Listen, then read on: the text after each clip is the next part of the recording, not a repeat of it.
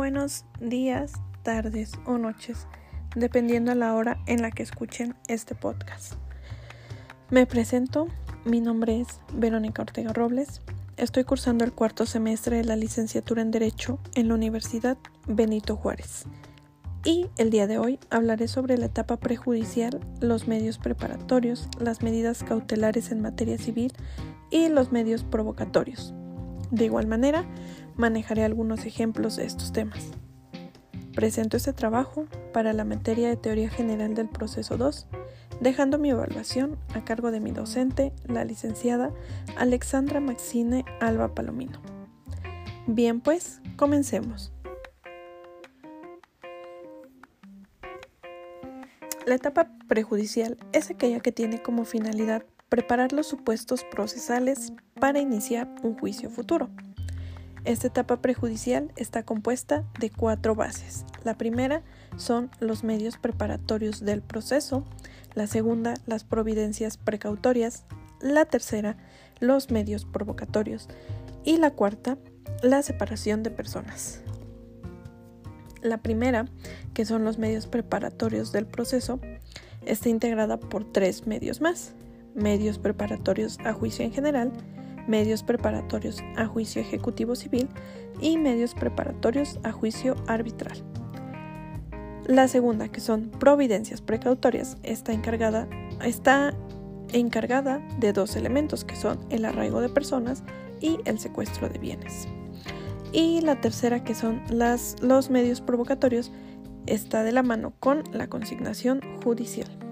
Bien, los medios preparatorios a juicio en general sus requisitos son requisitos de procedibilidad, los cuales, por los cuales expresan el motivo por el cual se solicita el litigio que se trata de plantear o que se teme. Su admisión se trata de la fracción primera del artículo 193 del Código de Procedimientos Civiles, donde el juez señala día y hora para que el presunto demandado comparezca al recinto judicial a declarar bajo protesta de decir verdad algún hecho relativo a su personalidad o respecto a la calidad de su posesión o tenencia de una cosa.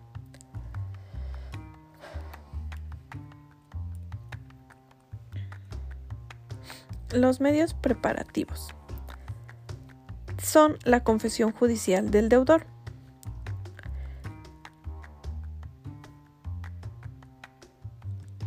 los medios preparatorios a juicio arbitral es cuando los interesados desean someter sus diferencias en un árbitro y que no se haya designado árbitro o el designado renuncie a hacerlo y no hubiere sustituto. El juez celebra una junta para que las partes nombren un árbitro y no haciéndolo, el juez lo nombra. Las medidas cautelares se pueden solicitar antes o durante un antes o durante un proceso. En ninguno de los dos casos de medidas cautelares o de providencias precautorias, la tramitación de las medidas cautelar tiene incidencia en el proceso principal o afecta su desarrollo. Los requisitos para solicitarla son acreditar el derecho y la necesidad de la, y la, necesidad de la medida que se solicita debiendo probarse con pruebas documentales o tres testigos y otorgar fianza. ¿Contra quienes proceden estas medidas cautelares? Pues contra el, el deudor, tutores, albaceas, socios y administradores de bienes ajenos.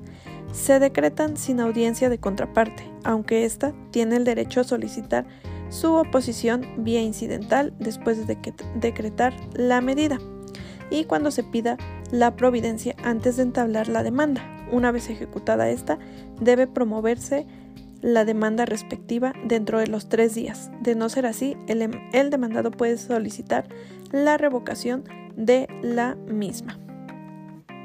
Los medios provocatorios son diligencias preliminares de consignación, cuando el acreedor rehúsa recibir la prestación debida.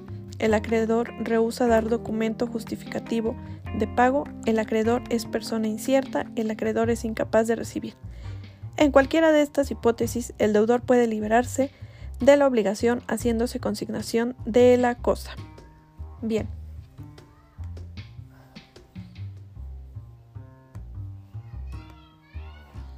Los medios preparatorios se constituyen por aquellos procedimientos anteriores o previos al juicio que tienden a proporcionar a quien los promueve elementos de conocimiento o de prueba que le permiten promover un juicio posterior.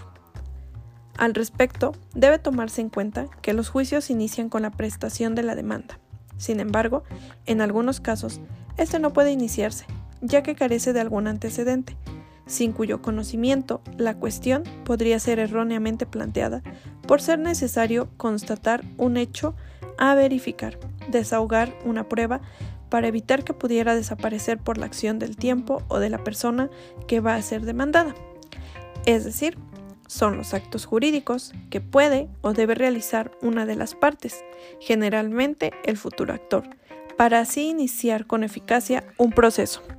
Así, los medios preparatorios del juicio general se refieren a la solicitud de declaración de la contraparte sobre determinados hechos, la exhibición de ciertos documentos o el examen de testigos cuando sean de edad avanzada o se hallen en peligro inminente de perder la vida o próximos a ausentarse a un lugar de tardíos y difíciles medios de comunicación.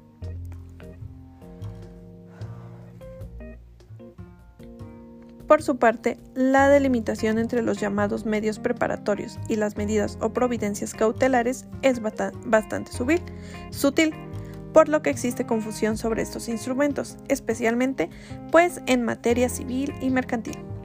Basta un examen superficial de los preceptos de, nuestros ordenamientos procesales para llegar a la conclusión de que varios de los instrumentos calificados como preparatorios no son en el fondo sino medidas cautelares anticipadas. De acuerdo con, las mismas disposiciones, las citadas providencias cautelares pueden solicitarse tanto dentro del proceso como previamente a su interposición. Cabe precisar que los medios preparatorios, en el caso de un juicio ejecutivo mercantil, se relacionan con la confesión judicial de la contraparte y el reconocimiento de la firma de un documento privado, con requerimiento de pago y embargo.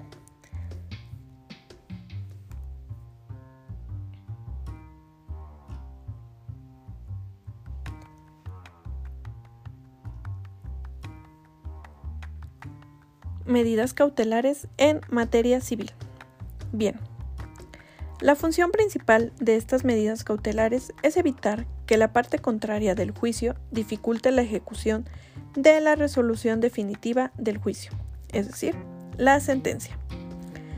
Las principales características de las medidas cautelares pues son las siguientes.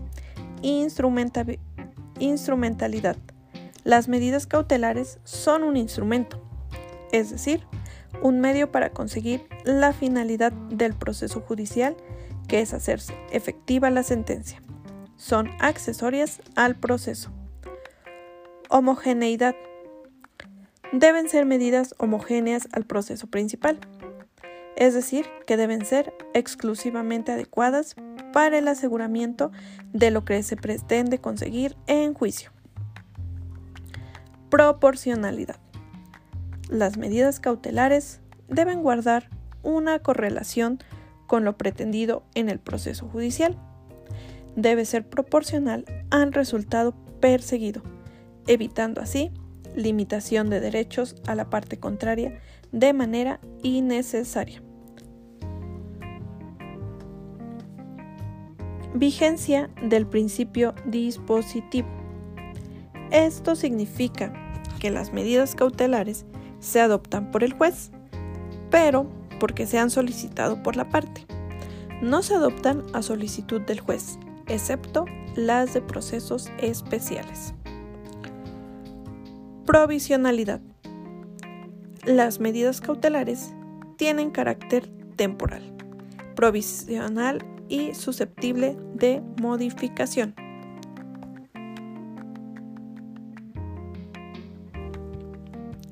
Numerus apertus. Este latinajo significa que no existe un número cerrado de medidas cautelares, sino que tiene carácter abierto y puede ser cualquier actuación que asegure la ejecución de sentencia. Entre los requisitos de las medidas cautelares en el proceso civil, debe haber tres presupuestos para que se acuerden las medidas cautelares. La primera es peligro por la mora procesal. Esto significa el riesgo efectivo de que la duración del proceso provoque que la sentencia no pueda ejecutarse. Debe ser un peligro justificado por el solicitante alegando situaciones concretas. La segunda, apariencia de un buen derecho. Quien solicita la medida cautelar tiene que justificar la probabilidad de éxito de su pretensión que es origen del juicio. Esto significa que el solicitante debe demostrar que su pretensión tiene la probabilidad de ganar el juicio mediante prueba suficiente. La tercera es la caución. Requiere que el solicitante de la medida cautelar preste una fianza para garantizar la reparación por daños y prejuicios de quien soporte esa medida cautelar, si finalmente la pretensión del solicitante se desestima en juicio. Algunos de algunos tipos de medidas cautelares que no, aunque no se encuentran fijadas, pero que sí podemos destacar y sobre todo que son las más utilizadas, son las siguientes. Embargo preventivo de bienes, intervención o administración judicial de bienes productivos, depósito judicial, que se suele utilizar cuando es una cosa mueble el objeto del juicio y queda en disposición de las dependencias judiciales hasta que se resuelva el mismo. Inventario de bienes, anotación en el registro para dar publicidad órdenes judiciales de cesación, abstención o prohibición y suspensión de acuerdos sociales.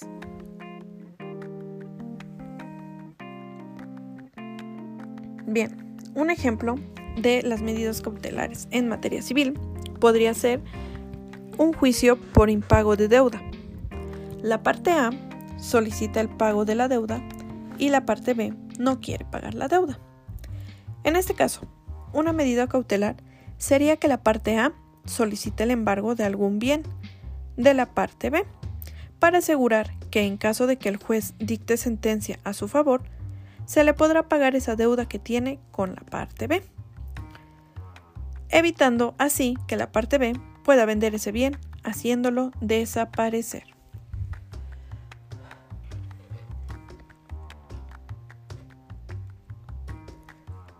Medios provocatorios. Los medios provocatorios son aquellos actos procesales que tienden precisamente a provocar otro proceso. Entre ciertos medios, el Código de Procedimientos Civiles regula aquellas diligencias preliminares de consignación. Por medio de estas, el deudor puede hacer entrega al órgano judicial el bien adeudado. Podemos mencionar que una vez notificada la consignación al acreedor, este mencionado puede tomar ciertas actitudes en el proceso. Puede tomar una actitud de presentarse ante el órgano jurisdiccional para recibir el bien consignado y dar por terminado y cumplida la obligación por parte del deudor, extinguiendo el proceso. Pero también podemos encontrar la actitud del acreedor al no presentarse o bien negarse a recibir el bien consignado. En este caso, el deudor deberá promover un juicio ordinario de la liberación de la deuda, es decir, para poder demostrar aquella consignación que se cumplió con todas las condiciones de la obligación señalada. Estos sucesos pueden ocurrir dentro del mismo mencionado. También podemos mencionar que se puede dar el caso de que el acreedor demande al deudor cuando este sea el caso y el deudor cumplió con su obligación que se le señaló. El juzgador. Este puede interponer la vía de excepción, es decir, exponer el pago por medio de la consignación. La consignación del dinero puede presentarse por medio de una ficha de depósito o bien llamado billete de depósito, expedido por la institución autorizada por la ley.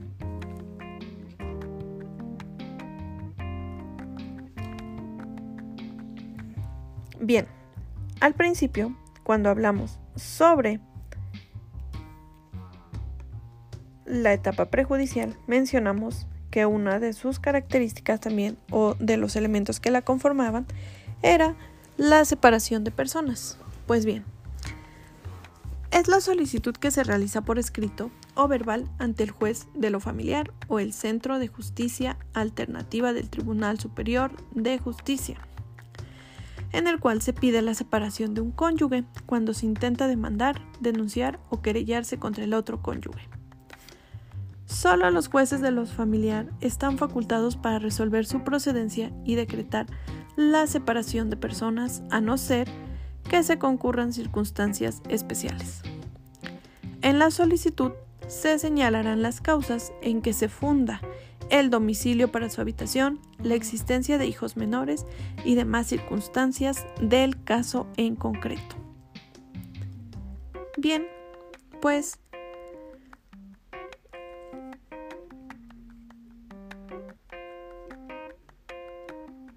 Si el solicitante no acredita haber presentado la demanda, denuncia o querella dentro del término que se le haya concedido, cesarán los efectos de la separación de personas.